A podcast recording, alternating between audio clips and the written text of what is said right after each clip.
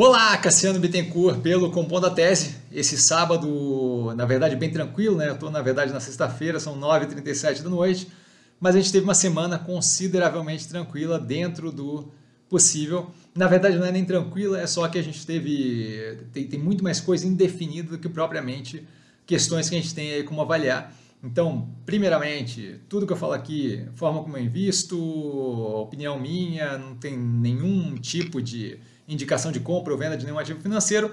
Para começar já de cara, a gente vê ali o Guedes conversando com o Arthur Lira, então saindo a público e falando ali que eles têm planejado toda a questão de como, vai ser, como vão ser as reformas e o Guedes bem empolgado, o que não quer dizer grande coisa, mas o Guedes bem empolgado já com a relação que eles estão criando e como é que vai ser aquilo ali daqui para frente.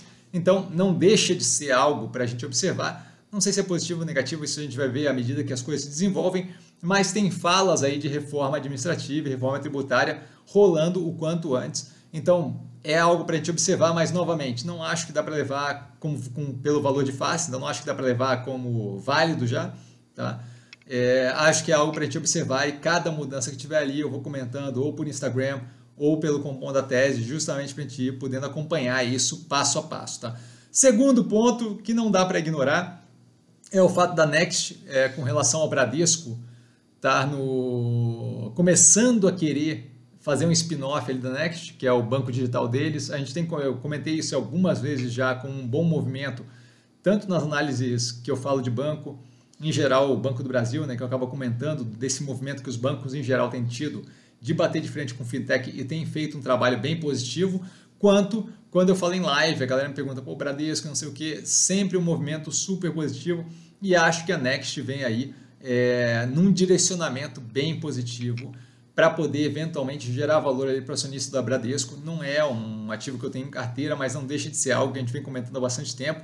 O Banco do Brasil, com relação, que é o que o ativo que eu, que eu foco mais, com relação àquela questão de é, nativos digitais, né? o, o cliente que vem para eles direto pelo digital, a Next aí pelo Bradesco, o Itaú com o movimento do Cubo, incubadora de startup e por aí vai. Então acho que é bem, bem, bem positivo, tá? Acho que isso daí pode ser eventualmente o um início aí, o início talvez é uma sequência aí, né?